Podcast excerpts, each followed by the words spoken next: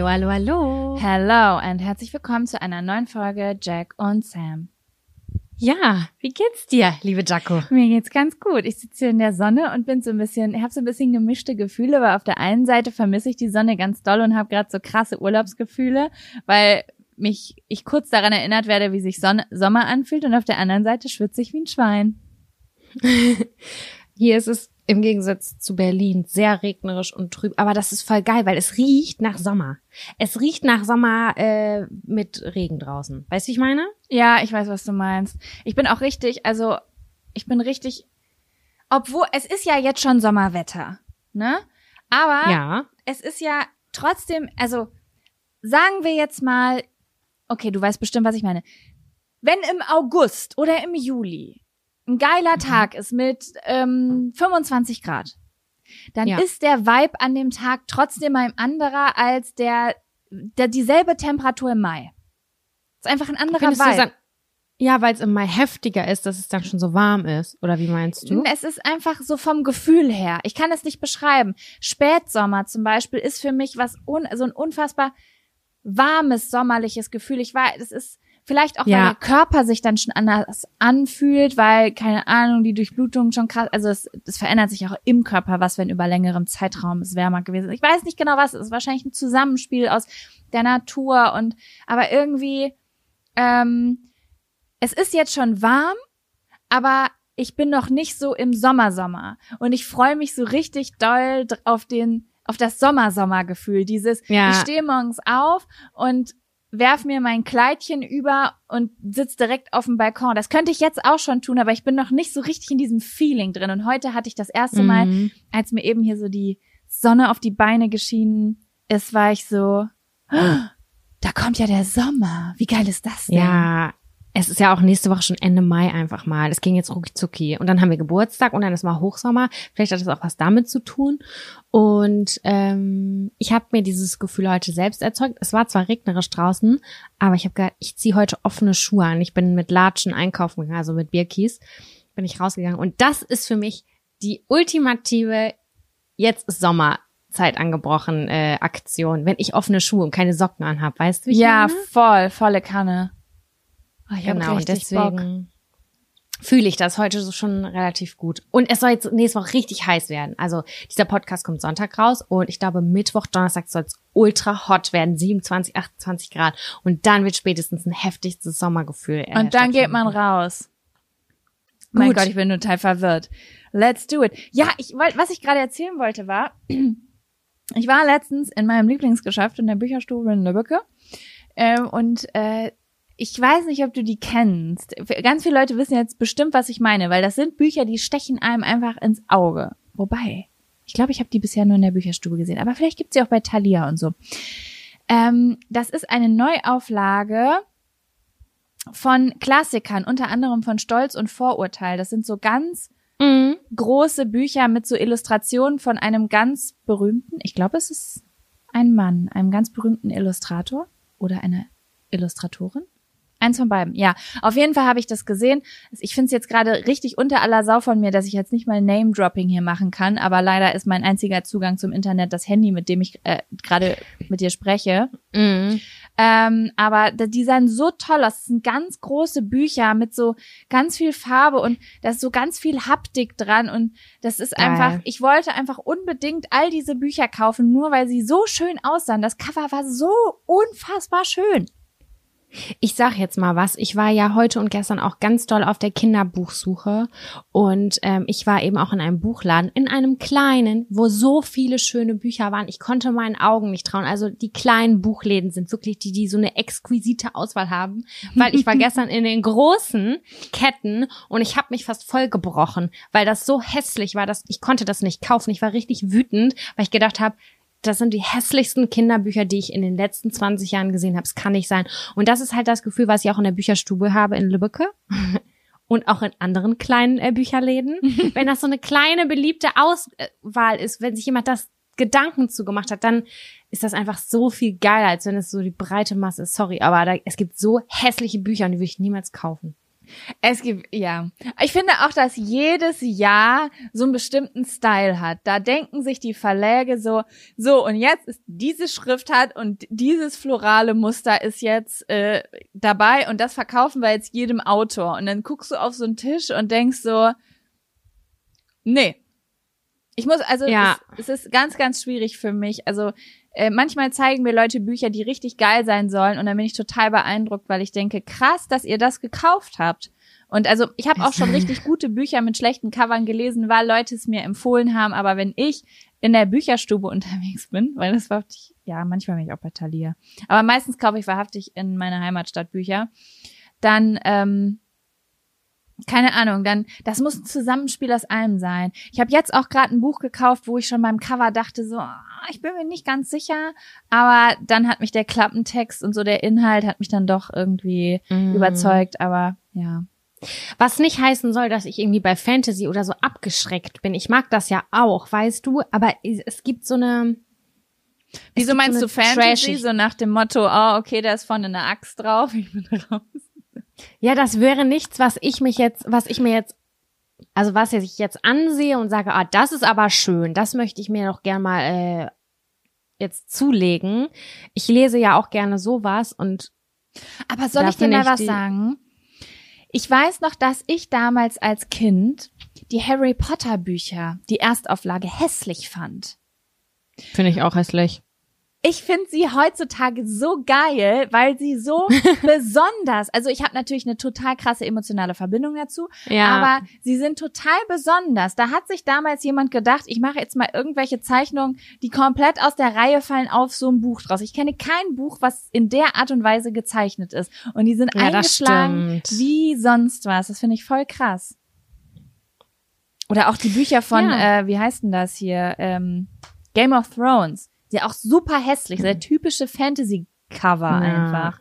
Ja, das stimmt, aber die geilsten Bücher ever. Ja, ich habe sie nicht gelesen, aber es wäre auf jeden Fall. Ich habe ja ein Buch davon, Band 6. Ich erinnere mich an die Story. Erzähl die kurz. Wie war das? Das hast du schon mal im Podcast war, erzählt, oder? Ich war irgendwie in einer, in einer, in irgendeiner, keine Ahnung, irgendeinem Bücherladen und irgendwie Game of Thrones ist immer sowas. Ich bin ja ein total krasser Fantasy-Typ einfach. Fantasy und Mittelalter sind halt so zwei Genres. die bei mir voll einschlagen und deswegen war ich immer sehr, sehr enttäuscht, dass ich bei Game of Thro Thrones nicht so richtig angesteckt wurde mit der Serie. Ich weiß nicht, vielleicht habe ich auch nicht lange genug durchgehalten oder so. Ähm, und dann war ich so, ich möchte dem noch eine Chance geben. Ich möchte das lesen, so wie ich irgendwann auch gerne noch mal die Tribute von Panem lesen würde. Und dann habe ich gedacht, so, und jetzt nehme ich es mir mit. Ich nehme diesen dicken ersten Schinken mit und habe halt zum ersten Buch am Anfang äh, der Reihe gegriffen, quasi da. Und dann liege ich hier zu Hause und fange halt an zu lesen. und denk, das ist einfach nicht möglich. und denk halt so auf Seite 30 so, boah, Alter, also krass. Also ich kenne Leute, denen hätte ich jetzt gar nicht zugetraut, dass sie jetzt so die kognitive Fähigkeit haben, das, das hier so aufzudröseln. Ich verstehe das ja selbst kaum, wer hier, also wer sind denn diese ganzen Leute? Und dachte es wird wohl irgendwann Sinn ergeben. Und ich lese weiter und lese weiter und denk mir so, die reden so selbstverständlich über Dinge, über, über vorherige Geschehnisse. Ich finde das irgendwie, dann bin ich auch schon fast sauer geworden, weil ich mag immer so eine Hin. Hinführung in Din- Dinge. Ich werde nicht gern einfach so mitten in Geschehnisse reingeschmissen und muss dann zusehen, so wie manchmal so politische Filme einfach so mittendrin anfangen, bin ich schon genervt. So, oh cool, Mhm. jetzt muss ich das selbst verstehen, was hier gerade für ein System herrscht, weißt du? Bis ich Ja. dann irgendwann auf Seite 50 oder 60 äh, gecheckt habe oder Aber hast du lange durchgehalten. Ja. Alter Schwede. ja, weil ich gedacht habe, bei der Serie habe ich schon früh aufgegeben. Ich möchte es beim Buch nicht auch noch früh aufgeben. Und dann gucke ich drauf und sehe auf einmal so, ach so, das ist Band 6. Gut. Hm. Und dann war ich ganz doll enttäuscht und traurig, weil ich dachte, das soll irgendwie nicht sein mit mir und Game of Thrones. Das soll einfach nicht passieren. Geil. Finde ich richtig gut. Finde ich Ja. richtig gut. Ähm, aber ich hätte, das, oh, das wäre ein guter Abfaktor gewesen. Frage an dich, Sam, hast du einen Abfaktor? Ich habe nur einen kleinen Mini-Abfaktor, zu dem ich absolut nicht stehe, äh, we- weiß, wie du dazu stehst. Das ist was ganz Einfaches. Ich muss, ich kotze. Psst. Ach so, Sam, schäm dich, wirklich. Wenn du noch einmal das Beste aus diesem Podcast vergisst, dann, äh, dann gibt's Schläge. Okay. Jetzt kommt der Abfaktor. Abfaktor. Abfaktor. oh. Also, es gibt Sachen, bei denen muss ich manchmal würgen. Und da, das habe ich ja schon mal erzählt. Und jetzt gibt es ein Lebensmittel, bei dem ich würgen muss, weil ich das so abartig finde. Und ich verstehe nicht, wie man das trinken kann, weil der Geruch alleine, der, ich kriege Gänsehaut, Schüttelfrost, Fieber gleichzeitig, nur wenn ich in die Nähe von diesem Getränk bin. Und zwar ist es Malzbier. Malzbier Also ist so das ekligste, gulli, gullige Saft, was ich, also ich verstehe einfach nicht, wie man das trinken kann. Weil Vitamalz ist zum Beispiel Malzbier, ne? Ja, Ja, finde so ich geil. Kinderbier. Finde ich geil. Boah, ich finde, das schmeckt wie verdaut. Das schmeckt, das riecht wie künstlich Weiß- süß. Ich, Eklig. das sagt jemand, der Bier trinkt. Ja, weil das ist Das ist so, als ob man Sekt trinkt, aber sagt, Robbie Bubble ist eklig. Das ist kein, das ist komplett unterschiedlich. Und soll ich dir mal was sagen? Ich habe das auch in meiner Familie kommuniziert und dann sagte meine Mutter so, ich kann das nicht verstehen. Im, als ich schwanger mit dir war, hatte ich immer so ein Japp auf Malzbier. Habe ich so gern mal ein Glas Malzbier Vielleicht getrunken. hat sie da so viel Malzbier getrunken und du hast dir schon in ihrem Körper gedacht, "Uah, was soll das? Was ist das da für eine Echt? komische Grütze, die an mir vorbeifließt?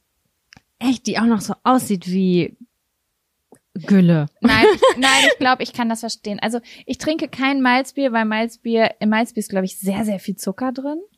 Mhm. Und ich bin ja so ein äh, Anti-Zuckergetränk-Mensch. Ja, Wer es gibt ein kein Light- Zero Miles Bier, Leute. Daran Kann, liegt kann ne? bitte jemand Vitamalz Light, au- also Malzbier Light auf den Markt bringen? Dankeschön. Das, das wird, Ich wünsche mir äh, Club Mate Light oder Uh. Mio Mate Light. Das gibt es nämlich auch nicht. Also diese Mate-Getränke Light. Das finde ich Why? geil. Ja, es gibt jetzt hier in Berlin sehr, sehr weit verbreitet diesen ähm, Lipton Eistee Sparkling in Light. Der ist mir vorher Das niemals. ist richtig Premium. Ja, gibt's übrigens auch im Internet zu bestellen, in großen Mengen. Auf jeden Fall, äh, das finde ich richtig nice einfach. Es ist natürlich nicht, also da ich mein ganzes Leben lang das immer mit Zucker getrunken habe, schmecke ich den Unterschied jetzt schon, sag ich jetzt mal, Mhm. aber es ist trotzdem Premium auf jeden Fall. Sehr edel. Ich fühle mich sehr edel, wenn ich das trinke. Ich fühle mich sehr edel damit. Ja, genau. Aber ja. Gibt's irgendwas, was du richtig eklig findest an Getränk? Ähm, Was, auf eine, was einen Abfaktor verdient hätte? mh, ein Abfaktor für mich verdient haben auf jeden Fall süße Weine. Finde ich eine Frechheit. Ja. Ciao. So ein, so ein ja, süßer. Rotwein. Aber Dorn, mein Freund trinkt immer so einen süßen Dornfelder. Da könnte ich, ich, ich rieche da dran und krieg schon Kopfschmerzen. Ja. Und womit ich es nicht hab. Also ich, ich bin eigentlich relativ offen, was Essen angeht. Bis auf Fleisch, da hatte ich schon immer so ein bisschen Ekel mit. Mhm. Ähm, ist bittere Sachen. Deswegen so bitter, bitter Orange, bitter Lemon.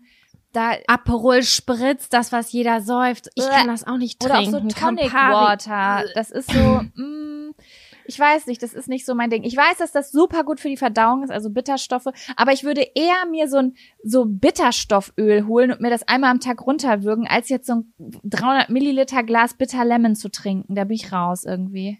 Bitter Lemon finde ich tatsächlich noch ganz okay. Ich finde, das schmeckt wie ein heftiger ISO-Drink.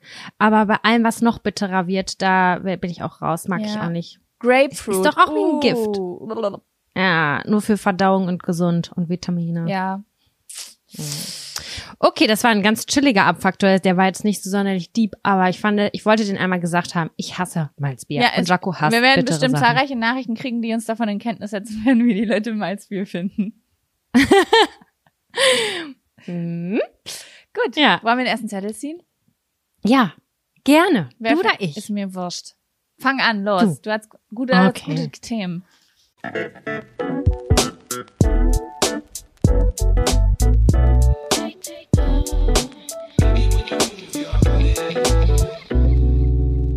Wie hast du gedacht, wird dein Leben sein, als du 18 warst? Also als du 18 Jahre alt warst, Mhm. was hast du gedacht, wird dein Leben sein mit 30? Ich hatte eine sehr genaue Vorstellung. Ich bin sehr gespannt, was du sagst. Also das äh, Thema ist tatsächlich von einer Zuschauer, äh, Zuhörerin gekommen. Die hat gesagt, dass sie uns ganz, ganz toll findet. Aber auch ein bisschen verwirrt ist. Sie sei 18 Jahre alt und sie dachte, dass wenn man 30 Jahre alt ist, man nicht mehr so ein Leben führt wie wir. oh, okay, das wird eine lange Unterhaltung, die wir jetzt gleich haben. Und äh, zwar nicht so eine, also wir finden halt immer noch Pipi-Kaka-Witze total klasse. Mhm. Wir sind 30 Jahre alt und ähm, Wir haben noch nicht drei Kinder geworfen. Wir haben kein Haus gekauft, wir sind nicht verheiratet. Ähm, wir sind so ein bisschen äh, ein Klischee unserer Generation, würde ich sagen, vielleicht ein bisschen. Ich würde sagen, wir sind modern. Eine Oder Art, modern. Also nicht, dass es modern ist, mit 30 keine Kinder zu haben. Es ist ja auch jetzt total modern, mit 20 wieder Kinder zu kriegen. Aber ich Genau. denke, die Diversität ist die moderne an der heutigen Zeit. Genau, und dieses Thema hat mich total doll zum Nachdenken gebracht, eigentlich, weil ich schon einerseits weiß, dass, ich weiß nicht, ich hatte früher eine Zahl im Kopf und dachte so, okay, mit 27 hat man safe ein Kind. Das war, das war für mich, Wirklich? mit 18 war mit, Okay, ja, mit wow. 27 hat man irgendwie ein Kind. Ich weiß nicht warum. Meine Mutter hat mich selbst super früh gekriegt Mhm. und deswegen dachte ich immer so, ja, junge Mutter, toll, wie auch immer. Aber äh, das läuft dann natürlich auch immer komplett anders, als man sich das eigentlich vorstellt. Und irgendwie habe ich mich auch angegriffen gefühlt, ein kleines bisschen. Ich weiß nicht warum, weil das war so, als wäre mein Leben nicht so gut wie ein anderes Leben, was jetzt vielleicht ein Haus gekauft hat, Kinder hat und verheiratet ist, weil also das sind halt Dinge, Mm. die strebe ich gar nicht zwangsläufig an. Mhm. Äh, die sind schön, wenn sie passieren, aber ich habe keine To-Do-Liste mehr. Mehr. Okay, weißt du was? echt. Wir dröseln das mal auf. Sag mir doch mal, wie du dir mit 18 vorgestellt hast, wie dein Leben mit 30 sein wird. also für mich stand, erstmal hatte ich früher mit 18, glaube ich, eine Phase, eine wilde Phase, wo ich gedacht, nee, ich will keine Kinder, ich will mein ganzes Leben lang Party machen. Mhm. Aber relativ schnell bin ich wieder dahin zurückgekommen und habe gedacht, nee, ich finde Kinder total cool, weil ich einfach äh, gerne mit denen zusammen bin und das diese Atmosphäre mag und ich immer ähm, so ein perfektes Familienleben mir vorgestellt habe, ne? Okay. Und dann dachte ich, ja, dazu gehört natürlich ein Partner. Ich bin heterosexuell, also ein Mann.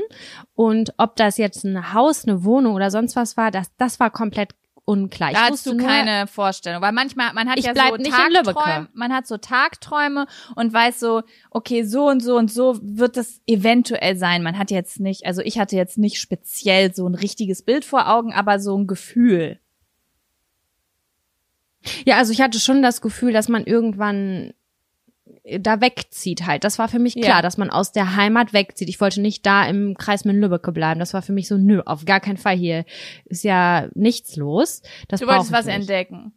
Genau. Und aber wohin das jetzt letztendlich gegangen ist, das wäre mir schnurzpiep egal gewesen. Ich hätte auch gesagt, dass wir, vielleicht bin ich irgendwann in Spanien am Meer und hab da, lebe da. Weißt was ich? Ja. Weißt du ja mit Ja, 18 nicht. ja. So. Ähm, aber man weiß ja relativ schnell, mit 18 hat man noch keine Ahnung, was auf einen wartet. Und ich bin der allerletzte Mensch, der so hardcore durchgetaktet ist, gesagt hat, ich mache meinen Bachelor in Regelstudienzeit, ich mache dies und jenes und bla bla bla, sondern es ist dann so gekommen, dass ich eine Ausbildung gemacht habe. Es ist dann so gekommen, dass ich dann noch studiert habe. Es ist dann so gekommen, dass ich noch einen Master draufgesetzt habe. Es ist dann so gekommen, dass ich statt Regelstudienzeit jeweils zwei, also jeweils ein Semester länger studiert habe. So und plötzlich bist du 30. Du bist aber auch, also was ich, was mir gerade voll krass aufhält, du bist, also man merkt, das hat dich schon beschäftigt, das Thema. Und zum Beispiel, als du mir, mich würde das gar nicht beschäftigen. Ich glaube aber, weil ich ganz andere Vorstellungen hatte. Wovon irgendwie- jetzt genau? Von früh, also von deinem Leben mit 18. Ja, Was ja. hast du dir vorgestellt? Erzähl. Also ich erinnere mich an eine Situation, da stand ich mit einem Mädchen aus, ähm, also das ist mir sofort eingefallen, als du mir das Thema geschickt hast. Ich stand mit einer, ähm, wie heißt sich das? Naja, eine, mit der ich zur Schule gegangen bin, aus meiner Stufe, in der, wie hieß das bei uns früher? Nicht Aula, sondern im PZ? PZ. PZ hieß das, Ja. ne? Genau. Und das war die Stufenbeste. Oder zumindest eine der Mhm. Stufenbesten. Die hatte irgendeinen 0, Durchschnitt. Und wir haben uns Streber. ja, wir haben uns darüber. Das ist Streber-Shaming. Hörst du sofort damit auf? Sorry. Und ähm, wir standen da und haben uns quasi so darüber unterhalten. Ja, irgendwie sind wir auf das Thema gekommen, wie das Leben so weitergeht, ne? Beziehungsweise sie hat das irgendwie erzählt. Und sie hatte ganz genaue Vorstellungen davon, wie ihr Leben weitergeht. Sie hat gesagt, dass sie studieren geht, dass sie auf Lehramt studieren will, weil sie Grundschullehrerin werden will und dass sie Wie alt wart ihr nochmal, Entschuldigung? da, ich weiß nicht, wie alt die damals war, 19, glaube ich. okay, Also ja. es passt so. Mhm. Ich war, klar, ich war 21, natürlich, weil ich habe mein Abi mit 21 gemacht. Und äh, dann hat sie gesagt, dass sie, sie hat auch irgendein Alter genannt. Ich kann jetzt leider nicht sagen, welches, wo sie dann das, also in Mutter, also wo sie dann das erste Kind kriegen will und hat dann halt gesagt, wie viele, sie, da, wie viele Kinder sie haben will. Und ich war damals total schockiert, als ich da stand. Und weil, also ich hatte mich vorher ehrlich gesagt, findest du, finde ich gar nicht. Hä, die wusste mit 19, wann sie in Mutterschutz gehen will? Was ist denn das für ein durchgetaktetes Leben? Nein, weil ähm, sie gesagt hat, mein allerhöchstes Ziel im Leben ist Familie. Ich wünsche mir ganz, ganz doll eine Familie. Ich freue mich richtig darauf, Mutter zu werden und eine Familie zu haben. Und heutzutage kann ich das verstehen. Also nicht, dass ich es selbst fühle, aber ähm, ich habe mittlerweile verstanden, was für unterschiedliche Bedürfnisse und Wünsche und Gefühle Menschen in Bezug auf ihr Leben haben, weißt du? Ich habe Mhm. so, ich wünsche mir auch Toleranz so mein, meinen Wünschen gegenüber, sag ich jetzt mal. Ja, und klar. ähm, aber damals war ich so sehr so anders, dass mein erster Gedanke war, warum hat war können wir den durch können wir den NC tauschen? Ich kann deinen echt gut gebrauchen. So. Ich will Karriere machen. Ja, weil ich war total auf dem Karrieremodus. Also ich hätte dir jetzt damals nicht gesagt, so ich will gar keine Kinder haben. Ich hatte jetzt keine feste Meinung, aber ich habe in meiner Zukunft gar keine Kinder gesehen. In meiner Zukunft war ähm, ich will in eine Großstadt. Vielleicht will ich bis nach New York. Ich will äh, in, ich will irgendwas total krasses machen. Ich war so total auf, oh mein Gott, ich will hier raus und, und fliegen lernen, so richtig. Weißt Mhm. du, ich war so, ich will aufregende Sachen machen, ich will, ähm, keine Ahnung, ich war ja immer so ein großer Fan von Veranstaltungen, hier so äh, Musikveranstaltungen und sowas. Ich habe gedacht, keine Ahnung, vielleicht will ich Eventmanagerin werden oder mein Traum war dann immer bei irgendeinem Musiklabel zu arbeiten, weil ich fand ja auch Stars ganz aufregend. Ich war so einer Ja. Traumwelt so ein bisschen und sowas wie Familie, Haus, Hund, sowas war gar nicht auf meinem Schirm.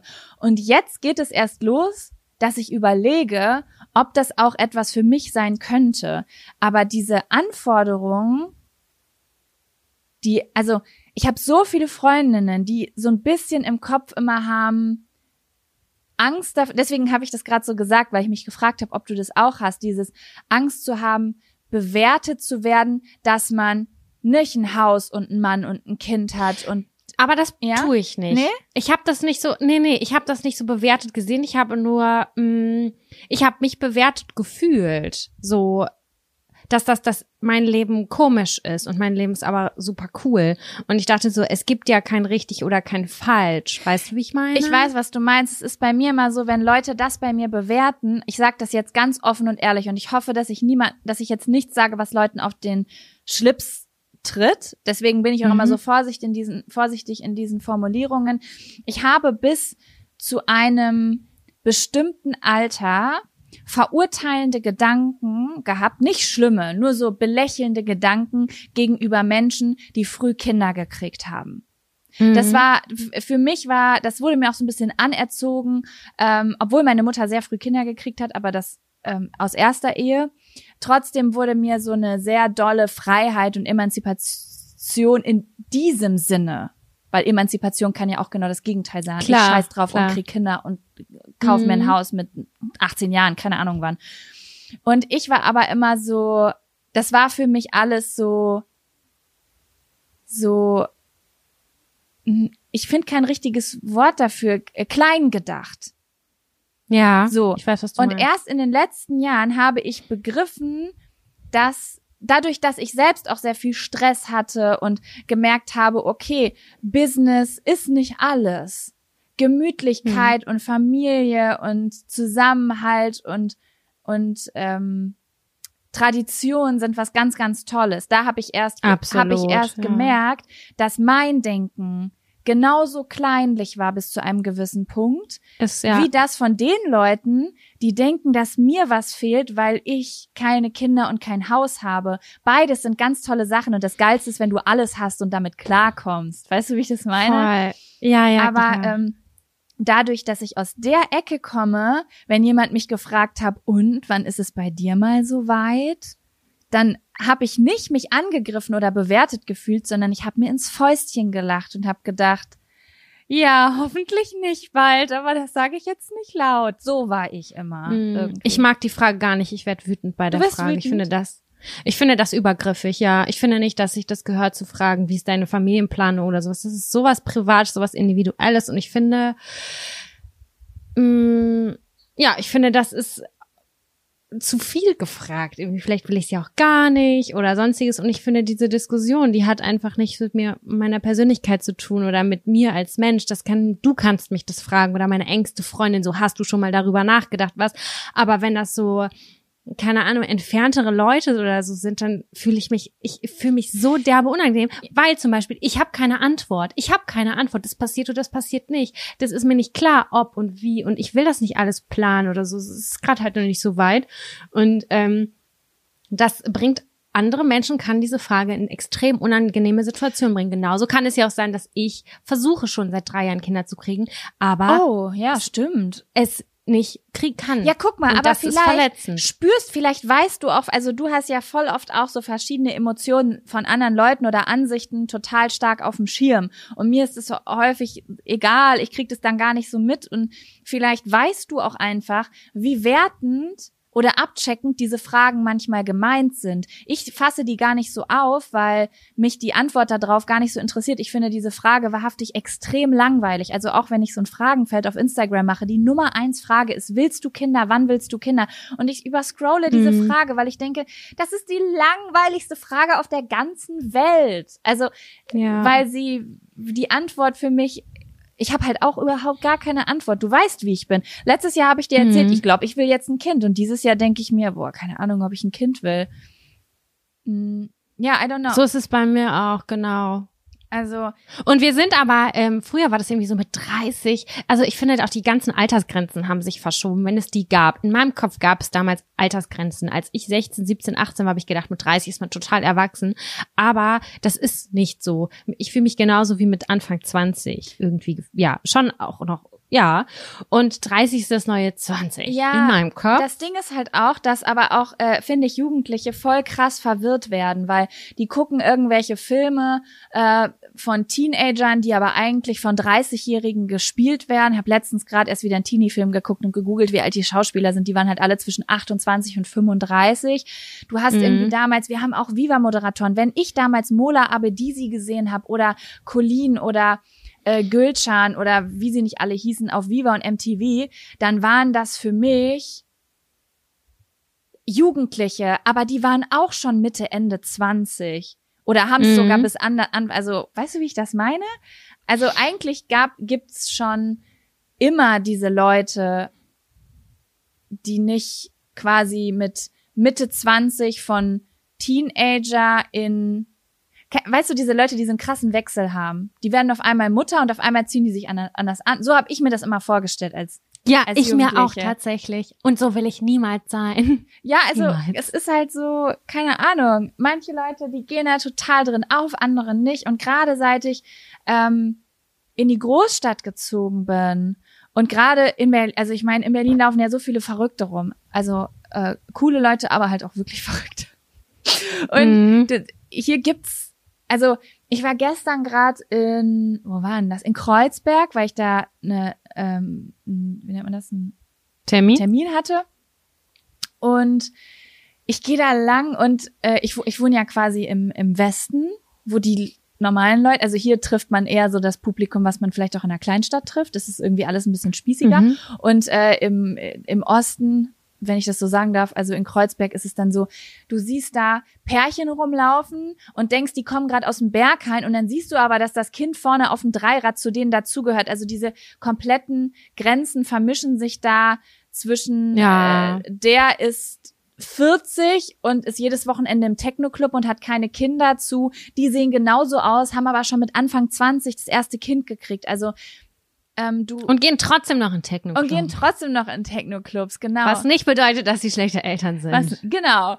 Ja, und ähm, deswegen, ich habe das Gefühl, das wird alles noch so viel bunter gemischt, aber wir ja, haben voll. besonders, und ich will das immer nicht so trennen mit äh, Großstadt und Kleinstadt, weil es auch in den Kleinstädten Genau. und in den Großstädten Unterschiede gibt. Aber ich würde schon sagen, dass in diesen Gebieten, wo extrem viele Studenten zuziehen, was oft auch Großstädte sind und wo äh, auch extrem viel internationales Publikum mit reinkommt und ähm, Mhm. einfach auch sehr viel Trends ausgelebt werden, dass man da ganz gut immer erkennen kann, in welche Richtung sich das entwickelt.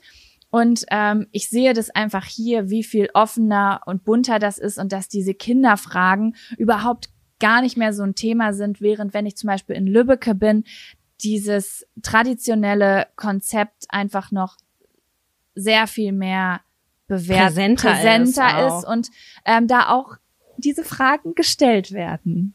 Mhm. Ja. Ja, das finde ich auch. Also ich finde diese das total spannend, weil ähm, das Bild, was ich früher hatte mit 18, war natürlich auch ganz, ganz viel ähm, eindimensionaler, sag ich jetzt mal so, weil man das auch nur kannte aus der aus, aus unserer Umgebung, aus uns, von unseren Eltern, da war niemand, kein Elternpaar, was irgendwie in einer WG gelebt hat und noch zwei Erasmus-Studenten bei sich wohnen hatten. Keine Ahnung. Ja. Das, das gab es nicht. Es gab nicht mal das Wort WG, das habe ich erst später kennengelernt, glaube ich. Vor allen Dingen, Und ähm, wenn, mir fällt gerade, WG heißt einfach Wohngemeinschaft. Richtig. Und neulich hat eine Autorin bei Instagram gesagt, ich habe eine WG mit meiner Tochter. Das fand ich richtig toll. Mirna Funk, ja. Das war richtig süß, sie ist vier oder so. Und dann kamen auch gleich so Kommentare. Und sie meinte, nein, nein, wir sind halt gleichberechtigte Wohnmitglieder hier. Und das war ganz süß. Ich muss, Und ähm, ja.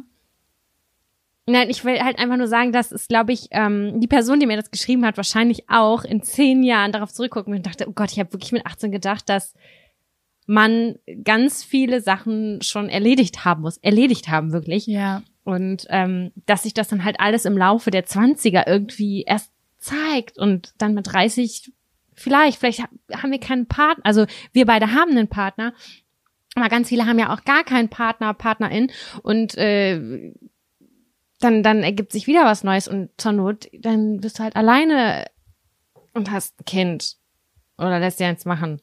Kaufst dir selber ein Haus. Ja, also ich Ich würde weiß wirklich sagen, Leute, man sagt immer, also um jetzt mal so ein das so zusammenzufassen, man sagt ja immer so, man ist der Durchschnitt der fünf Leute in seinem Umfeld. Und ich denke, wenn du in deinem Umfeld äh, nur Leute hast, die verheiratet sind, die ein Kind haben, oder wenn du in deinem Umfeld nur Leute hast, die selbstständig sind oder dies machen oder jenes, dann neigst du dazu zu denken, du musst es auch machen. Es ist okay, wenn du das dann auch willst. Ich könnte mir vorstellen, wenn jetzt alle meine Freundinnen werfen und die Kinder, die kommen so auf die Welt gepurzelt, dann komme ich auch auf Ideen. Sowas kann passieren.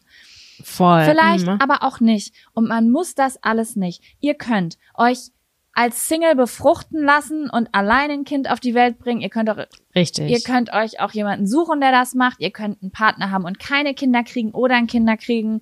Ihr könnt euch, ähm, ihr könnt alles machen und das ist total in Ordnung. Und entweder ihr habt das Selbstbewusstsein und macht das da, wo ihr seid. Oder was man auch machen kann, wo ich ein großer Fan von bin, da hingehen, wo man so sein kann wie man will, wenn es einem unangenehm ist, das Bunte schafft. Also ich denke, es gibt immer Orte auf der Welt, wo eventuell mehr Leute unterwegs sind, die so ticken, wie man. Weißt du, wie ich das meine? Wenn man, es gibt halt einfach auch Leute, die wohnen zum Beispiel in einer Kleinstadt und es sind so bunte Vögel und das hat, manchmal ist es auch vielleicht, da hat man eine bestimmte sexuelle Orientierung, man, man fällt ganz doll auf mit irgendwas, mit seinem Geschmack, mit seinen Wünschen und ich kenne ganz, ganz viele Leute, die dann total aufgeblüht sind, weil sie nach Köln oder nach Ja. Berlin oder so gezogen sind, weißt du? Und Gleichgesinnte finden und nicht die ganze Zeit in eine Ecke gestellt werden, sondern ihre Individualität einfach ausleben können. Ja, voll geil, ja. Ja, und dann Richtig, gibt's so aber ist Leute, das. die sagen, nö, ich find's voll. Es hat mal hier, äh, wie heißt sie denn, Theresa Casamonti, die hat das mal zu mir gesagt. Die ist jetzt wieder ins ländlichere gezogen und sie hat gesagt, ich find's geil, jetzt vielleicht auch wieder ein bisschen der bunte Vogel zu sein. Ja, weißt stimmt. du? Also ähm, Das verstehe ich. immer wie der wie der eigene Wunsch, wie man es will. Und ähm, jeder hat seine eigenen Gründe. Also du hast deine Gründe, ähm, warum du Kinder kriegst oder nicht kriegst. Ich habe meine Gründe. Ich finde die Vorstellung ist ganz toll. Immer wenn ich Modern Family gucke, denke ich, boah, geil, ich hätte auch richtig gerne WG mit so fünf geilen Teenagern. Ja, aber, die muss erst mal groß kriegen. Aber jeder hat ja einen anderen Charakter und wie manche Leute äh, ganz, ganz cool klarkommen mit ähm, zum Beispiel ge gewissen Dingen und ihr Leben total, also die halt auch total stabil sind, haben wir schon drüber geredet. Ich habe halt, ich bin überfordert damit, Ofengemüse zu machen. Ich, ich, ich versuche mhm. gerade herauszufinden, wie es ist, wenn man sich regelmäßig die Zähne putzt und was zu essen kocht. Und wenn ich das alles gelernt habe, dann kann ich gucken, ob ich es hinkriege, das auch noch für jemand anderen Aber sei nicht so streng. Nein, nein, nein, sei nicht so streng zu dir. Du kann, man kann auch, glaube ich, total cool äh, Verantwortung und alles übernehmen, wenn man diese Sachen nicht so drauf hat. Ja, das kann man, aber das Ding ist halt, wenn man einen unfassbar großen Freiheitsdrang hat und ein Problem hat mit ja. Struktur und so weiter, dann muss man halt gucken, schaffe ich es, ein Kind glücklich zu machen und habe ich mein Leben so weit gestaltet, dass dann auch ich glücklich bin und meine Bedürfnisse, ja. weil das ist, ich bin jemand, meine Bedürfnisse, also ich bin immer ein guter Mensch, wenn ich mich schon um mich gekümmert habe. Mhm. Und wenn ich jetzt alles stehen und liegen lasse und einfach ein Kind bekomme und aber meine Träume gar nicht mehr verwirklichen kann, dann werde ich vielleicht ich glaube aber das kann man neben ich glaube dass man das beides gleichzeitig kann ich weiß aber dafür braucht man ein bisschen Struktur das stimmt das stimmt. und das lerne ich gerade. Ja. oder man hat ganz viel also, Geld dann kann man das auch bestimmt regeln. Hallo Nanny. Okay jetzt gibt's ganz viel gemeine böse Sachen. Warum? Meinst du, das ist so, ja, dann, dann, dann gibt man die Verantwortung so an wen anders ab? Ja, oh Gott, Pech. Das ist voll ich finde das überhaupt nicht schlimm. Also ich, ich, ich hätte kein Geld, mir eine Nanny einzustellen, aber ich finde es überhaupt nicht schlimm, wenn irgendwelche, keine Ahnung, reiche Menschen, Kim Kardashian hat bestimmt eine Nanny, weil die hat dann einen Termin und dann passt jemand auf. Das ist für mich nichts anderes als ein Babysitter. Das ist natürlich was anderes, ob jemand cool. jetzt den ganzen Tag, wenn du dein Kind gar nicht selbst, also ja, dann ja, hätte ich klar. aber auch aber keinen so Grund. eine Au pair. Wie cool wäre das denn? Und dann kannst du nebenbei noch Französisch lernen zum Beispiel oder so. Ja, mega cool. Richtig. Also es gibt äh, ganz viele verschiedene Möglichkeiten. Unsere Perspektiven haben sich ein bisschen geändert, wobei du bist an deiner doch stärker dran gewesen. Ne? Du wolltest Karriere machen. Mit 18 hast du dir fest vorgenommen und den, den Plan hast du verfolgt. Ich hatte nicht so einen richtigen Plan, den habe ich auch nicht so richtig verfolgt. Also doch, also ich muss sagen, dass äh, ich habe mir jetzt nicht vorgestellt, also als ich 18 war, da gab's weder YouTube noch Instagram noch überhaupt irgendwas. Das heißt, das, was ich, was wir hier machen, was ich jetzt mache, das ist etwas, was ich niemals auf dem Schirm hatte. Und ich wollte Klar. übrigens auch niemals selbstständig sein, weil ja. meine Eltern selbstständig waren. Für mich kamen nur zwei Dinge in Frage. Ich werde eine sehr wichtige Person bei Sony oder Universal Music und ich äh, manage Tokyo Hotel. Oder Nee, die sind bei Emi. Naja, auf jeden Fall ganz toll, Leute, die ich ganz doll anhimmel. Da wollte mhm. ich, mit denen wollte ich dann im Tourbus unterwegs sein, weißt du? So habe ich mir das vorgestellt. Aber und dabei sehr viel Geld verdienen. Weil mhm. sonst hätte ich ja auch Groupie werden können. Und äh, oder äh, Superstar werden. Okay. Ja, das war das war das war meine Vorstellung. Und und dann habe ich deswegen habe ich auch ähm, Medienmanagement studiert, weil ich dachte, das klingt gut, das klingt wichtig. Dass ich mhm. da BWL studiere, das wusste ich nicht, weil ich habe mir die Beschreibung vom Studium nicht so genau durchgelesen. Geil. Was, wollen wir einen neuen Zettel ziehen? Ich weiß nämlich, dass in den Zetteln auch noch Zettel sind, die thematisch eigentlich zu dem Thema passen würden. Ja? Ja. Hau raus. Obwohl, nee, ich glaube, das würde jetzt, nee, ich sag nichts. Nein, wir machen erstmal weiter. Okay. Sonst ist das zu sehr davon beeinflusst. Soll ich einziehen? Hau rein, ja.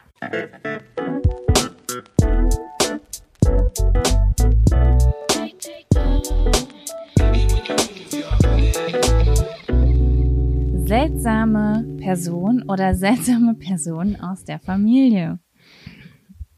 Ich wünschte, dass ich an dieser Stelle irgendwelche Fotos einblenden könnte aus meinem, aus meinem Erinnerungsvermögen um so Menschen zu exposen, die du auf die Wall der Merkwürdigkeit pinnen möchtest?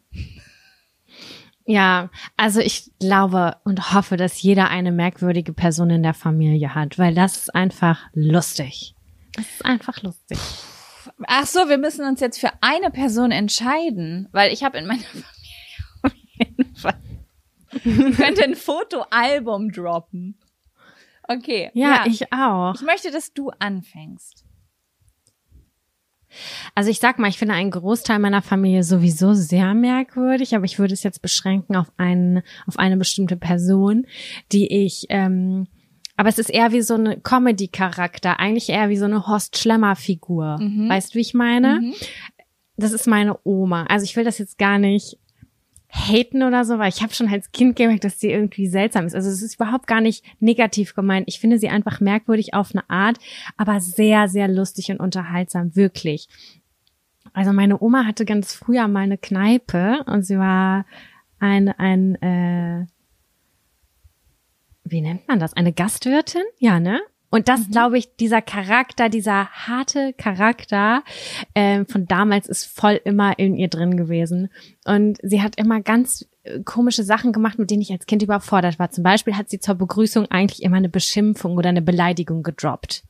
Und viele Menschen, die sie nicht kannten, waren damit überfordert. Kannst du bitte ein Beispiel nennen als Beleidigung? Naja, also wenn wir zum Beispiel einkaufen waren im Supermarkt, dann äh, hat sie sowas gesagt zu, zu dem Kassierer, na du Arsch, jetzt gib mir mal das Rückgeld. Weißt du, das hat die einfach so. ja, Okay. aber das hat sie ja mit so einem Zwinkern gesagt. Und also das, du, du hast dann halt schon, als Kind stand ich daneben und dachte so, oh nein, das ist jetzt hier eine unangenehme Situation. Ich habe das schon früher gespürt, wie schlimm das ist. Und ähm, sie war halt mega so vulgär würde ich es jetzt nicht nennen, aber so flapsig, so richtig wie so ein Comedy-Charakter. Und ich erinnere mich an so viele komische Situationen, die sie gemacht hat.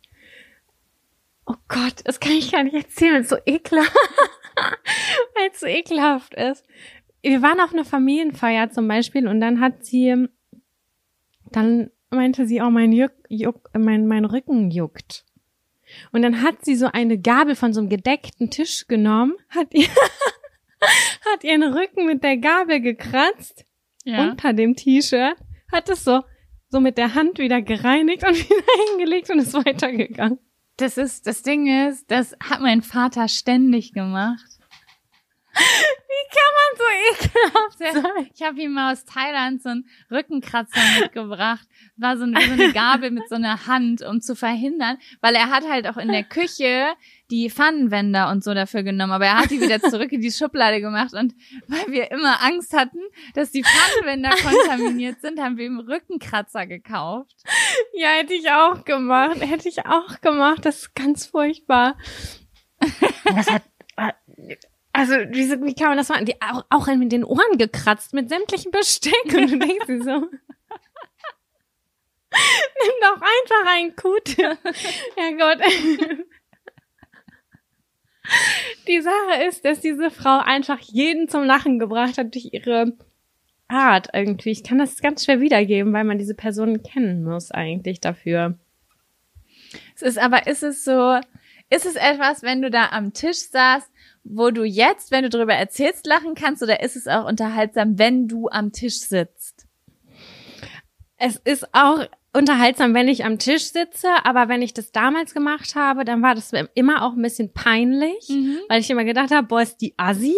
War sie auch auf eine Art? Heutzutage könnte ich ein mega doll mitlachen und ich finde es eigentlich ganz witzig, so eine Oma zu haben, die mir irgendwie komische Reime beigebracht hat. Was hat sie denn nochmal? So einen Reim hat sie mir beigebracht. Wenn's vorne juckt und hinten beißt, einem Klosterfrau Melissengeist. Sowas habe ich mit fünf Jahren gelernt. So, keine Ahnung, Ahnung. die Generation hat einfach noch mit Reimen gearbeitet. Ich erkenne auch noch eine von meiner Oma. Ist ausgestorben. Das stimmt voll. Und ah, ich weiß gar nicht. Also es ist auf jeden Fall eine me mega merkwürdige Person, ähm, zu der ich heute nicht mehr so viel Kontakt habe tatsächlich. Ähm, aber immer einen Spruch auf Lager hat, mit der ich so, die hat mich mit Eierlikör abgefüllt. Und es gibt so manchmal eine Person in der Familie, die ist irgendwie ein bisschen crazy und zu der fühlt man sich hingezogen und auch abgeneigt zugleich. Ja. Ich kann es nicht anders erklären. Ja, es gibt's ja auch in jedem Film. Irgendeine crazy Tante oder sowas. Genau, genau. Ähm, ja, ich habe gerade wirklich auch äh, doll drüber nachgedacht, für wen ich mich entscheiden soll. Weil Ich, Ich finde, du kannst auch mehrere nennen. ja, Oder sagen, also, was man crazy findet. Es gibt so einen Teil der Familie, der, also ich schließe jetzt erstmal alle aus, die in meinem, äh, die so äh, zwischen 15 und 40 sind, die schließe ich aus, weil da besteht die Gefahr, dass sie diesen Podcast hören. Also nehme ich die Generation über mir und die da drüber. Mhm. Ja. Und da gibt es so einen Teil der Familie, der ist so total normal. Da geht man so hin und es ist so einfach ganz normal, Normal. weg. Und Ja. ja. Und dann gibt es aber auch so Bereiche, so Teile des Stammbaumes, da, das, da kann man halt einfach beobachten und staunen. So. Und das, Du bist so positiv, Alter. ja, ich, also aber auf ganz verschiedene Art und Weise. Da guckt man in den einen Haushalt und da kommen noch mal ganz andere Fragen auf als im anderen irgendwie. Also Mhm. Ja, ich versuche, ich achte sehr doll auf meine Wortwahl gerade. Und ähm, wo du jetzt bei deiner Oma warst, also ich finde auch, dass meine beiden Omas auf ihre Art und Weise sehr merkwürdige Personen sind und waren. Also ich habe eine Oma, die noch lebt und eine Oma, die vor circa zehn Jahren verstorben ist. Und ähm, das ist halt eine ganz dolle Merkwürdigkeit auch, die da irgendwie als Person unterwegs ist. Also ähm, die eine Oma, das ist ähm, die verstorben ist, das ist die äh, Mutter von meinem Vater gewesen Mhm. die war halt ähm, also das ist die Oma, zu der ich wirklich immer einen Bezug hatte. Zu der anderen Oma, die ist so ein bisschen kühler drauf und die hat auch nie auf mich aufgepasst, aber die Oma, also die Mama von meinem äh, Papa, äh, die hat halt wirklich mich mit großgezogen, weil meine Eltern am Wochenende, also meine Eltern waren ja Musiker, die haben dann immer auf irgendwelchen Veranstaltungen was gespielt und dann habe ich halt bei meiner Oma das Wochenende verbracht und meine Oma war halt so auch ein bisschen eklig. Eklig so wie mit der Gabel oder eklig ja, vom so Charakter? wie das mit der Gabel und aber auf so ganz vielen Ebenen. Also meine Oma war, ich, wenn man das so sagen darf, sehr, sehr dick. ja. Ähm, aber nicht so, so, also so, nicht so normal dick, sondern so, so, ich, ich brauche so einen Stuhl zum Fahren dick. mhm. So, ne? Und die hat auch nur in ihrem Dunstkreis gelebt. Also die hat nur in ihrem Haus gelebt. Die ist auch nicht irgendwo, die hatte eine Haushaltshilfe, die für sie eingekaufen gefahren ist und die hatte einen Gärtner und die hat halt einfach da so gelebt in ihrem Haus und ist halt nur auf den zwei Stockwerken gewechselt sozusagen.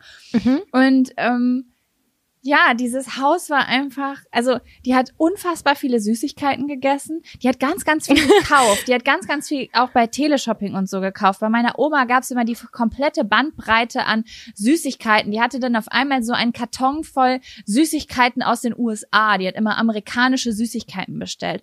Und dann saß die halt immer Krass. Mit so einer Das wäre meine Lieblingsoma gewesen. ja, also ich habe da wirklich, ich konnte da immer den ganzen Tag Fernseh gucken und Süßigkeiten essen. Wow, Und ich habe immer mit ihr Tennis geguckt, weil meine Oma war der krasseste Tennisfan.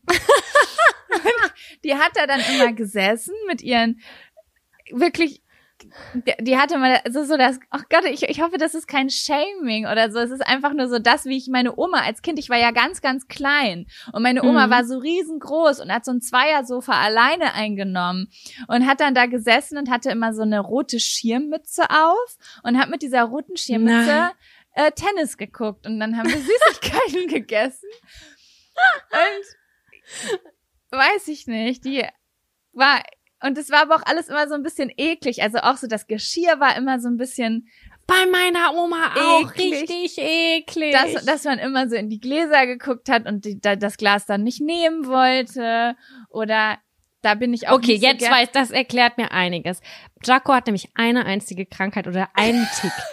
Sobald sie dir ein Glas gibt oder du fragst, kann ich was trinken, dann sagt sie, ja klar, kein Problem. Sie geht an den Schrank und dann nimmt sie dieses Glas nochmal in die Hand und wirklich von allen Seiten betrachtet sie, ob da noch irgendwo was dran klebt. Immer machst du das. ja, weil immer. ich das von meiner Oma kenne, aber auch von meinen Eltern, wenn der Spüler, vielleicht kennst du das manchmal, Spülmaschinen, wenn die nicht mehr richtig arbeiten, dann bleibt da so komisches, trockenes Zeug im Glas und ich kann daraus nicht trinken. Ich musste es nochmal Mhm. spülen, weil ich das, ich weiß nicht, ob sich das löst und dann ist das in meinem, Ge- ich finde es so widerlich. Ich weiß ja nicht mal, was das ist. Vielleicht ist es auch von einem Teller gewesen, wo schon was leicht angeschimmelt war und ich esse eigentlich Mhm. getrockneten Schimmel.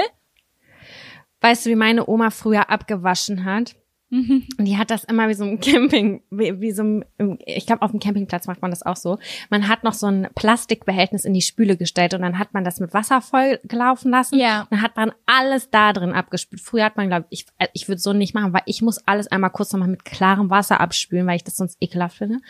Aber äh, die hat das dann einmal so durch dieses braune Möttgerwasser, ne? Das war so richtig ekelhaft. Dann hat sie dann, noch ein Glas Aber sehr abgespült. Das- nachhaltig. Es war sehr nachhaltig, weil sie hat ungefähr für 400 Teile hat sie fünf Liter Wasser nur gebraucht. Ja. Aber es Ja. sah auch dementsprechend aus. Und es gab eine Horrorvorstellung, ja? Oh Gott, ich muss kotzen, wenn ich daran denke. Meine Oma war damals schon die nachhaltigste Person der Welt. Das waren die, das war die Kriegsgeneration. Ja. Äh, Plastikstrohhalme. Mhm. Die Oh, wurden no. recycelt. Ah, please. Und no. Zwar die, die man noch so rauszieht und dann umklappen kann mit dieser Ecke, die so Oh, da geriffelt drin ist. Dann Ekel. Und dann hat, hat sie mir was gegeben und keine Ahnung, äh, ich sollte da was daraus trinken. Und da waren so Brocken. Und Oh, ich muss kotzen. Sam. Bah. dann hat sie nur so gesagt, jetzt stell dich mal nicht so an. Und ich hatte so getan, als wäre ich Prinzessin auf der Erbs und so, ich muss gleich kotzen. Mann. Das war so eklig und ich habe das immer gesagt, dass ich das nicht essen möchte, weil ich das eklig finde oder das so verschimmelt schon aussah oder so komisch und ähm, ich war gar nicht unbedingt picky, aber sie hat immer nur gesagt, stell dich nicht so an. Und dann musste ich da durch. Das war richtig traumatisierend. Und so stelle ich mir das auch vor mit den Gläsern bei dir. Ja, genau so war das. Und man musste da aber irgendwie dann halt durch. Und das war alles immer so ein bisschen, hm, ich fand auch immer die Toilette bei meiner Oma nicht so. Die hatte immer, also die hatte halt so einen erhöhten Sitz, weißt du? Damit sie. Und das, den fand ich aber ganz gruselig als Kind und da wollte ich nicht drauf. Und da waren auch so manchmal Rallye-Streifen drin. Und das ist, irgendwie war das alles nicht so, wie Sam gerade Ich abgeht. brech komplett zusammen, ey. Ja. Und ja, weiß ich nicht. Die hat dann immer halt so ihre Sprüche gehabt. Und ich fand es auch immer, ja, irgendwie war das alles so ein bisschen, hm. Aber trotzdem habe ich, also, die hat mich schon, ich werde es nie vergessen. Es gibt immer so Key Moments mit meiner Oma. Zum Beispiel, ich werde es nie vergessen, da habe ich geheult. Weil ich ganz doll sauer war. Und dann hat die mich vor den Spiegel gestellt und hat gesagt, guck mal, wie hässlich du bist, wenn du weinst. Du siehst aus wie Cruella de Vil. Oh. oh, heftig. Ja. ja. Oh, aber das war eine ganz, ganz liebe Oma, muss ich sagen. Die hat mir Meine auch einen Reim auch. beigebracht. Die hat immer gesagt, drum prüfe, wer sich ewig bindet, ob sich das Herz zum Herzen findet. Das hat sie immer Oh. zu mir gesagt, ja. Und die Süß. war ganz offen. Also so ein ganz doller Freigeist irgendwie, so, Mhm. also die ha- hatte überhaupt gar keine ähm, so konvention, also konventionellen Vorstellungen von irgendwas. Die war so ganz Ja, flexibel. cool, voll modern. Voll, also im Denken total modern. Ich werde es nie vergessen. Ich glaube, das ist das Niedlichste, was ich jemals erlebt habe. Da war ich, glaube ich, zwölf oder dreizehn und dann hat meine Oma mich angerufen und hat geweint. Oh. Und ich wusste Warum? gar nicht, was los ist, weil meine Oma hat sehr viel gekauft. Also als meine Oma verstorben ist, mussten wir zusehen, dass wir die vergoldete Bibel wieder zurückschicken können. Keine Ahnung, die Frau hat sehr, sehr viel bestellt. Hat, aber das ist wahrscheinlich auch ein bisschen Langeweile und Einsamkeit gewesen. Mhm. Und äh, naja, dementsprechend sehr viele Vertreter im Umkreis kannten meine Oma. Ja, Und geil. meine Oma hat sich in den Staubsaugervertreter verliebt. Oh, Mucki. Und sie war damals Mitte 60 und er war, weiß ich nicht, Mitte 30, so in unserem Alter jetzt. Ja, das war, okay. und sie hat sich aber total in den verliebt und ähm, ko konnte nur noch an den denken. Also sie hat ständig Sachen bei ihm gekauft, damit er vorbeikommt. okay. Und Krass. dann, ähm, ja, hat sie ihn angerufen und hat ihm das gesagt, dass sie sich verliebt hat. Aber er ist verheiratet gewesen und hat Kinder gehabt und die Love Story ging leider nicht weiter zwischen meiner Oma und Schade. Aber so, das waren immer so Sachen, mit der meine Oma mich immer so komplett überrascht hat.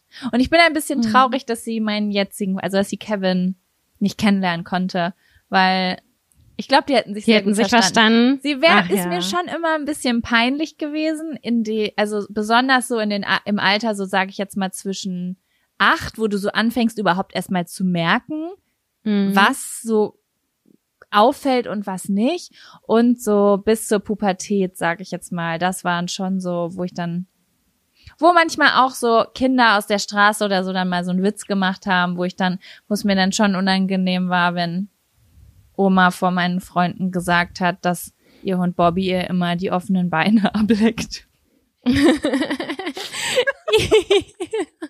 Das wäre mir auch heute noch unangenehm, Jaco. Ja, ich weiß. Aber ich würde dann dahinter sein und dann so machen. So, und den Vogel zeigen oder keine Ahnung was. Ja, Lustig, also- süß. Meine Mutter, also die ja quasi die Schwiegertochter meiner Oma ist, hatte auch sehr viele Gründe, sich über meine Oma aufzuregen. Aber ähm, so all together gesehen habe ich, äh, war es eine sehr komische Person. Ja, also ich will da im Nachhinein auch jetzt nochmal sagen, meine Oma war richtig cool und richtig witzig. Ich durfte ganz viel machen. Ähm, die hat mir immer viel Geld gegeben. Fünf Mark, ein fünf Mark Stück war, wow, das war so krass, das war so geil. Und ähm, ja, aber sie wusste auch, sie war halt einfach auch eine richtig coole Person und das hat ähm, Spaß gemacht. Ist eigentlich schade jetzt so. Aber ja. Du, weißt du was? Ich, ich glaube, da, da könnte ich mit dir eine ganze Trilogie draus machen. Wir könnten einfach von Person zu Person in der Familie springen. Aber Voll. Ich, ich habe eben schon gemerkt, so, oh, okay, nee, die Story umgehe ich. Oh, da wird's ein bisschen kritisch. Jeder kennt das wahrscheinlich. Man hat so Personen in der Familie, die sind eigenartig. Dann hat man Personen, die sind lustig. Dann hat man Personen, die eventuell auch ein bisschen bedenkliche Grundeinstellungen haben. Aber Ja, voll. du, Mhm. du weißt, was ich meine, ne? Aber ja, genau. Man kann sich dann halt nur selbst davon distanzieren und frei machen und sagen, okay, das sind die mit ihrer Meinung, das bin ich mit meiner Meinung. Ja, genau. Aber es gibt auch Geschichten, die ich jetzt vielleicht nicht, also oder Sachen, die ich jetzt nicht im. Es ist ja schon ein kleiner Personenkreis, der einem zugeordnet werden kann. Deswegen gibt's Geschichten, die würde ich jetzt vielleicht nicht im Internet erzählen. Ja, Ja. ist auch gut so. Aber es war sehr schön, über unsere Omas zu sprechen. Voll. Die seltsamen Personen in unserer Familie. Meine Oma hat den besten Milchreis gemacht. Das könnte ich auch mal wieder essen. Ja, meine Oma hat mich dazu gebracht, ähm, Wasser zu sparen, weil man durfte nie länger als 30 Sekunden bei ihr duschen, weil sie sonst volle Kanne gegen die Tür gehämmert hat. hat letztens so Wirklich, eine? Freundin zu mir gesagt. Da habe ich gesagt, boah, äh, ich, also das war in Thailand. Da ist es ja voll oft, dass die ähm, Badezimmer eine Ebene haben. Das heißt, wenn du duschst, dann machst du Mhm. gleichzeitig, sorgst du dafür, dass du nasse Füße hast beim auf Toilette gehen die nächsten zwölf Stunden. Und dann versucht Mhm. man natürlich so kurz wie möglich zu duschen. Am besten nur 30 Sekunden oder 20 Sekunden, damit da nichts kontaminiert wird. Und dann habe ich gesagt, ey, wenn ich hier meine Haare wasche, dann stehe ich Ja. auch noch in, in Fell auf dem Klo. Das Ja. ist so ekelhaft einfach. Und dann habe ich irgendwie gesagt, äh, wie lange ich morgens duschen musste quasi da. Und dann hat meine Freundin gesagt so, boah, das dürfte ich nicht. Ich sag, wie, das dürftest du nicht? Ja, mein Freund, das geht, also äh, sowas, lange Duschen gibt's bei uns nicht, da krieg ich richtig Ärger. Stell ich mir so vor, wie Kevin, wenn Kevin so bei mir im Bad stehen würde und würde mich so antreiben. Was ja auch gut ist, ist ja auch günstig und nachhaltig. ja, was ist auch stressig, sagen wir es mal so. Bist Als Kind eine hatte lange, ich richtig Angst davor. bist du eine lange Duscherin? Mm Ist bei mir geht das total schnell. Ich auch nicht. Ich gebe mal damit an, dass ich mega schnell dusche. Also wirklich, das ist morgens manchmal eine Sache von. Ich mache oft Wechselduschen, deswegen dauert es dann doch noch ein bisschen länger. Aber ähm, Mhm. dass ich ganz, ganz schnell mich nur überdusche und so, oh, ich verbrauche quasi gar kein Wasser. Aber wenn ich dann einmal die Woche meine Haare wasche und das quasi auf die ganze Woche verteile, dann bin ich ein Langduscher. Ja, ich verstehe das. Also ich habe immer ein Song, Minimum, ein bis zwei Songs, die ich höre beim Duschen. Ganz Ja. normale so. Ja. Gut. Wollen wir noch Okay. einen Zettel ziehen? Ja. Warte mal, jetzt bin ich dran, ne? Du bist dran.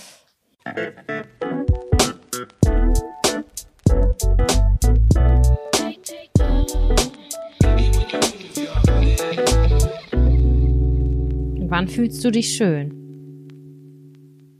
Hm. Das ist voll Soll das, ich was sagen?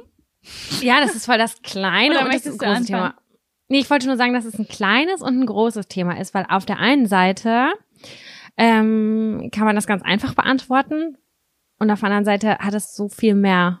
Also da steckt so viel mehr drin, wie man das beantwortet und was man dazu zu sagen hat. Voll. Also ähm, das Thema Schönheit ist bei mir voll das krasse Zyklusthema zum einen. Mm, Ja. Erstmal Jahreszyklusthema auf jeden Fall. Ich fühle mich so, sage ich jetzt mal, zwischen Dezember und Mai eigentlich immer ganz, ganz furchtbar. Also da habe ich die größten Struggles mit mir und dann lässt das nach, bis ich mir zero Gedanken mehr mache. Also gerade so in der Mhm. Spätsommer- und Herbstzeit. Ich und mein Körper sind totally fine with each other, sage ich jetzt mal. Okay. Ähm, und aber auch äh, weiblicher Zyklus. Also ich habe das letztens gemerkt. Und zwar war ich in einem ganz bestimmten Klamottengeschäft. Und da war ich, sage ich jetzt mal, an Zyklustag 26, also quasi kurz vor der Periode. Mhm. Äh, und ich, ich brauchte was. Also ich habe wirklich was gesucht, ähm, und eine, ein bestimmtes Outfit. Und ich habe ganz, ganz viele Sachen mit in diese Umkleide genommen und ich hätte heulen können. Also es war ganz, ganz schlimm. Es war unfassbar schlimm. Ich fand alles schlimm, alles saß schlimm. Es ist, da, ich habe Dinge angehabt, Sam, da habe ich mich gefragt, was zur Hölle ist das denn? Das kann doch nicht mein Körper sein. Ich war so, also ich bin da rausgekommen und habe wirklich gedacht so, okay, du kaufst dir jetzt Basics, dabei bleibst du dein Leben lang, weil du möchtest diese Gefühle nicht mehr durchleben, dich damit zu konfrontieren, neue Dinge auszuprobieren und dann zu merken, wie schlimm du das an dir findest. Also ich hatte wirklich äh, Mal das die Schlaghosen-Aktion da ja, mit, die äh, Kevin auch. Schlaghosen-Aktion, genau. Ja. Und dann bin ich aber eine Woche später musste ich nochmal in dieses Geschäft, weil ich ein Geburtstagsgeschenk kaufen wollte für, weil ich dann Mhm. nämlich eine, was gesehen hatte, eine Tasse für Kevins Schwester.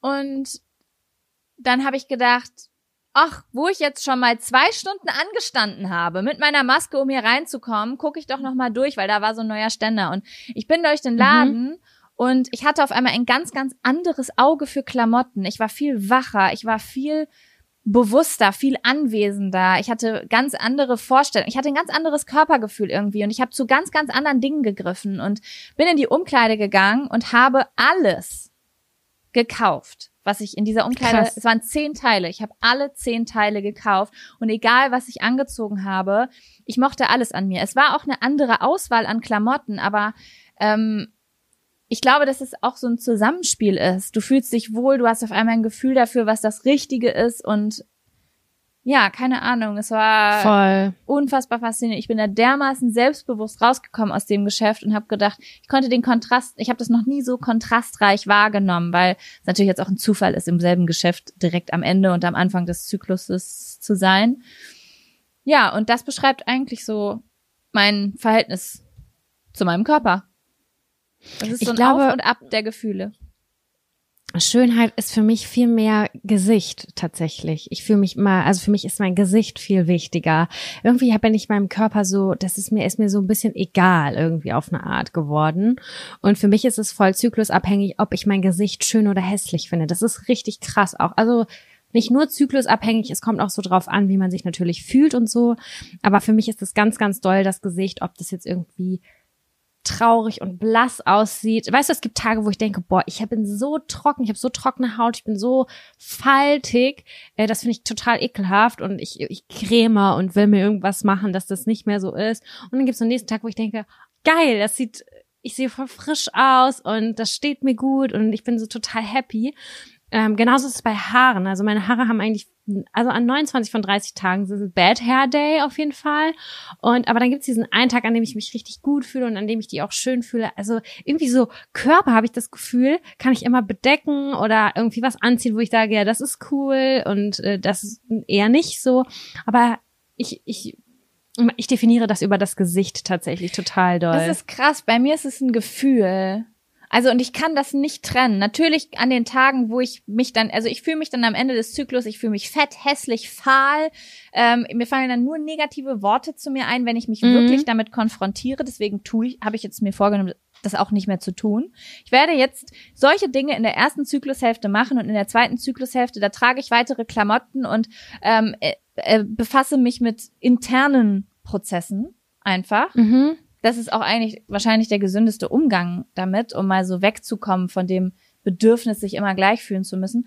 Aber das ist dann wie so ein Körpergefühl. Dann, ich glaube, dass, ja, und mein Gesicht, aber es ist dasselbe auch mit meinem Gesicht wie bei dir. Also ich kann Klar das, ist das, ja ist der Körper auch total ausschlaggebend und ich merke das auch, wenn ich morgens, wenn ich dann mal morgens Sport mache, dass ich auch merke, dass ich ein anderes Körpergefühl habe und mich geil fühle und so. Zum Beispiel ähm, auch immer die, das Anziehen eines Sport-BHs habe ich das Gefühl, dass ich direkt eine andere Haltung habe und irgendwie mich irgendwie so geiler fühle. Und Sonne. Also bei mir ist es auf jeden Fall, ich bin werde relativ blass im Winter, ich werde relativ braun im Sommer, aber dieses blasse mit diesen dunklen Haaren, ich fühle mich so hässlich und ugly dann manchmal, wenn dann so ein bisschen Sonne kommt. Ich habe so ein bisschen rote Wangen oder ich merke, dass ein bisschen Farbe in meinem Gesicht ist oder ich habe ein bisschen Rouge aufgetragen oder so. Boah, Alter, dann fühle ich mich so so viel besser, als wenn ich irgendwie im no November, du hast eben den November nicht aufgezählt, weil ich weiß bei mir, dass der November der schlimmste Monat ist. Da fühle ich mich wie Rotze. Finde ich ganz schlimm. Aber der, der ist schon so grau und so trist und ich komme damit irgendwie nicht so gut klar. Der November hat übrigens auch die, äh, ich, wenn man das so sagen darf, negativste Bedeutung so im biologischen und im spirituellen. Ja, ja, ich fühle das. Damals hieß es auch immer, dass im November die meisten Suizide passieren. Ja, ist auch so der Monat der ähm, der Trauer, des Gedenkens. Da kommt ganz viel Negativität hoch. Ist eigentlich zum Ver man sagt so zum Verarbeiten da, aber wenn man das jetzt nicht so bewusst lebt, dann fühlt man sich halt einfach nur Kacke. Also ne? Genau, richtig. Ich nehme den November wahrhaftig nicht äh, so negativ wahr. Deswegen habe ich mich damals total gewundert, als ich diesen Kalender gemacht habe, ähm, als ich das gesehen habe, weil äh, ich den der November ist für mich nur ein Brückenmonat zwischen mhm. Halloween und äh, Weihnachten, was für mich so die zwei geilsten Sachen auf der Welt sind. Und der November ist so, ah, okay, so. bis Mitte November gebe ich mir noch den Halloween-Herbst-Vibe und ab dann darf Verstehe. ich in die Vorweihnacht. Also das ist bei mir so all about Dekoration und Musik und Filme so, und so. Ja. Deswegen kann ich den so überspulen irgendwie. Ah, das verstehe ich gut, ja. Mhm. Aber ähm, was ich noch sagen wollte, gerade wo du das mit der Sonne gesagt hast, ich habe letzten Monat irgendwie voll also ein paar kleine Aha-Erlebnisse gehabt. Ähm, und zwar, ich habe mich mein ganzes, also ich habe immer gedacht, ich kann nur schön sein, wenn ich braun bin. Ich kann mich nur schön fühlen, wenn ich braun bin. Und ich würde auch mhm. jetzt noch unterschreiben, dass ich mich wohler fühle, wenn ich braun bin. Die Haut wird ja, glaube ich, auch so ein bisschen äh, fester und dicker, wenn die braun wird, so als Schutz auch mhm. vor der mhm. Sonne, was auch nochmal ja ein schönes Gefühl gibt und so.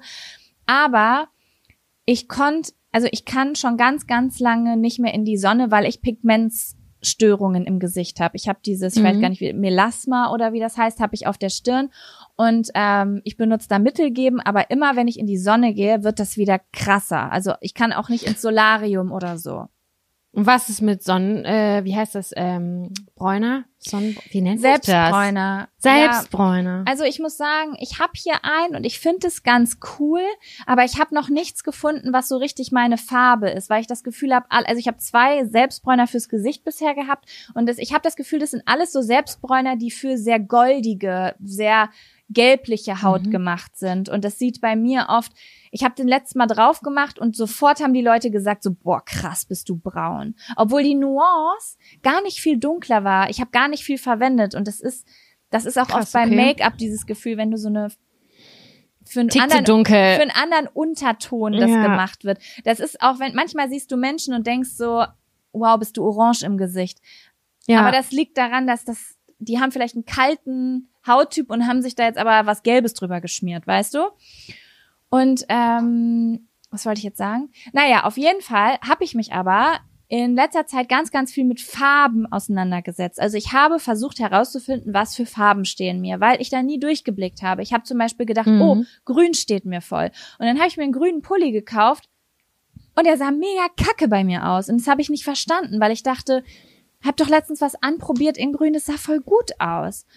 Und das hab war ich- dann aber ein anderes, oder was? Genau, ich habe damit, ich habe niemals, was ja total logisch ist, mich damit auseinandergesetzt, dass es auch kühlere Grüntöne und dass es auch einen Unterschied Mhm. macht, je nachdem, was für ein Typ du bist, was du für Haut und Haare hast, ob das ein bisschen dunkleres Grün oder ein bisschen helleres Grün ist, ob das pastellig Klar. ist oder dreckig oder so. Und da habe ich ein paar Sachen ausprobiert, auch ganz schön viele Fehltritte gehabt, wie zum Beispiel meine meine Fingernägel. Nagellackfarbe. Ja, wo ich gedacht habe, oh, jetzt probiere ich mir was aus. Ich glaube, das passt voll zu meiner Hautfarbe. Und dann dachte ich, nee, ist zu sehr im Gelblichen. Hätte mehr im Rötlichen sein müssen. Naja, egal. Auf jeden Fall, seit ich da ein paar Sachen gefunden habe, die wirklich richtig gut zu meinem Hautton passen, das sind so zwei, drei Oberteile, finde ich mich auf einmal auch blass wieder besser, weil das mit meiner Hautfarbe funktioniert. Hm. Welche Farben wären das jetzt bei dir? Ähm, das ist auf jeden Fall so ein ganz warmes Beige. Ja. funktioniert ganz gut und ähm, ich habe hier, ah schade, liegt das hier rum? Nee, so Pastelltöne, aber nicht zu hell. Die müssen so ein bisschen muddy sein. Mhm. Ich zeig dir das Versteh gleich mal. ich. Aber auch nur manche Sachen. So, also so ein pastelliges Grün geht ganz gut oder so ein Altrosa. Ja, genau. Altrosa ist kein Pas also keine Pastellfarben, die sind ja eher hell, sondern so wie Altrosa ist, zum Beispiel auf der Ebene Grün. Ja, ich verstehe, was du meinst. Ja. so, ich weiß nicht, wie man das nennt. Ist schwierig jetzt zu benennen, aber ich weiß, was du meinst. Ja, sowas geht ganz gut. Aber am allerbesten wahrhaftig so ein warmes Beige. Jetzt würde ich natürlich am liebsten direkt loslaufen mit 20 Sachen im Beige holen, aber ich freue mich einfach, wenn ich meine Jacke anziehe und weiß, auch ungeschminkt bringt's nicht das Schlechteste in mir zum Vorschein, sondern das Beste. Voll gut. Also es ist bei mir tatsächlich auch so, achtet mal darauf, welche Farben ihr anzieht, weil manchmal kann eine Farbe ganz viel ausmachen, wie ihr euch fühlt und wie ihr dann das Haus verlasst oder ob ich frisch oder gesund oder eher schön oder weniger schön finde. Das kann echt ganz, ganz viel ausmachen, das stimmt. Und äh, für mich ist immer der das Geilste einmal vorher frisch duschen. Das ist für mich, das macht Ja. auch ein schönes Gefühl in mir. Frisch geduscht fühle ich mich schöner, als wenn ich ein bisschen angemockt bin. Buah fühle ich mich hässlich und also nicht hässlich, aber so weniger fresh. Und Freshness ist das, was ich schön finde, sowohl von der Energie her, vom Inneren her und so dieses, ähm, ja, das ist einfach, das, das sind die ganzen Gefühle, die an einem hochkommen dann, die Voll. positiven. Finde ich auch. Und ich finde es auch, also was mir persönlich, das kann aber, das sieht aber jeder anders. Mir persönlich hat es total geholfen, herauszufinden, was das Gute in mir unterstützt. Zum Mhm. Beispiel bei Hosen. Ich bin ja eher der Unterkörper-Struggle-Mensch. Und Mhm. ähm, wenn ich eine Hose habe, die vernünftig sitzt und in der ich mich leiden mag, dann kannst du nicht mehr viel falsch machen bei mir. Gibst du mir eine Hose, in der ich mich nicht wohlfühle, überträgt sich das auf mein gesamtes Körpergefühl. Dann finde ich auch mein Gesicht nicht mehr schön. Du weißt, wo das bei mir anfängt? Beim Schlüpper, der zwickt. Wenn, wenn ich rausgehe mit einem Schlüpper, der zwickt und der sitzt nicht so richtig, dann fühle ich mich sowas von schäbig, da kann ich sonst wie gut aussehen, da ist mein Tag gelaufen. Da fühle ich mich am Ende auch nicht mehr schön, weil es einfach Kacke ist. Und ich weiß, was du jetzt gerade meinst, aber es fängt schon teilweise bei der Unter Unterwäsche an, wenn man seinen Schnitt gefunden hat, den man geil findet, irgendwie der einem zu einem passt, mit dem man sich total wohlfühlt. Und das kann man ja aufbauen. Dann hast du die Hose an, die, wo du weißt, das ist mein Schnitt, damit kann ich gut leben und damit kann ich mich bestenfalls auch noch super gut bewegen und Ja. hab halt auch wieder dieses positive Gefühl, ah, das, das macht sich alles bemerkbar in deinen Auftreten. Das voll krass. Früher habe ich mich in so ekelhafte Sachen reingezwängt, weil ich gedacht habe, okay, das sieht so gut aus. Und letztendlich war ich so unglücklich damit, dass ich Bauchschmerzen bekommen habe, weil die Hose zu eng war, ich mich wirklich nicht mehr schön gefühlt habe und der Tag eigentlich oder der Abend für den Arsch war. Ja, Deswegen, also ich finde, das nimmt einem so ganz, ganz viel Energie ab, wenn man einfach irgendwie so ein bisschen die Augen offen hält und schaut, was für Schnitte, was für Farben. Also das heißt nicht, dass man nicht neue Sachen ausprobieren kann, aber mir hat's geholfen, einfach zu wissen, das und das, das sieht safe gut aus, da kann ich rumexperimentieren. Mhm. Und wenn ich dann morgens aufstehe und ich ziehe einfach die Hose und irgendeinen random Pulli über und mache mir die Frisur, wo ich weiß, sie sieht am besten aus, dann äh, fühle ich mich schon wohl, ohne dass ich da irgendwie eine halbe Stunde Arbeit reinstecken musste. Aber man muss den Weg erst gehen und herausfinden und da sind viele Hürden, sagen wir es mal so. Ja, ich kann euch nur YouTube empfehlen. Es gibt 2,5 Milliarden Videos zu Farbenlehre und äh, wenn man da die Muße zu hat, ist das wirklich sehr interessant. Mm. Ja, es ist ja. ein kleiner Beauty Talk hier gewesen. Ja. Ja, Sam. Ja, ich glaube, ich bin leer geredet. Ich auch, es war richtig schön. Äh, es war wieder mal ein bunter, eine bunte Mischung, eine bunte Mischung von wie äh, haben wir uns unsere Zukunft vorgestellt, über unsere Großmütter bis hin zu wann fühlen wir uns schön. Schickt so. uns gerne auf Instagram Sammy Kay und Jakobusch eure Meinung. Ich wette, es kommen ganz, ganz viele Meinungen zu dem Zukunftsthema rein. Das ist ein Ding. Ich sag dir, das ist, und ist ich, ein Ding. Das ist es auch. Ich würde mir ganz doll wünschen, vielleicht ganz kurz eure lustigsten, merkwürdigen Familiengeschichten. Oh ja, bitte. Vielleicht, vielleicht auch können so, wir dann ein paar lesen. Ja, ein paar lesen. Vielleicht können wir auch ein paar reposten. Also bitte vielleicht keine Namen reinschreiben, sondern so, das ist außer ihr wollt ja. nicht, dass wir es teilen, dann schreibt, dann ist immer gut, das sage ich auch immer, äh, drunter schreiben, bitte nicht teilen oder so. Das ist nur zu unserer persönlichen Belustigung. Dann schicke ich es dir per WhatsApp. Das wäre auch richtig lustig. Das, da würde ich mich auch sehr drüber freuen. Ansonsten, ihr könnt euch uns immer Themenvorschläge schicken. Wir freuen uns jederzeit. Und sonst hören wir uns nächste Woche Sonntag wieder, würde ich sagen. Yes. Macht's gut. Ihr seid süß. Bis dann. Tschüssi. Tschüss.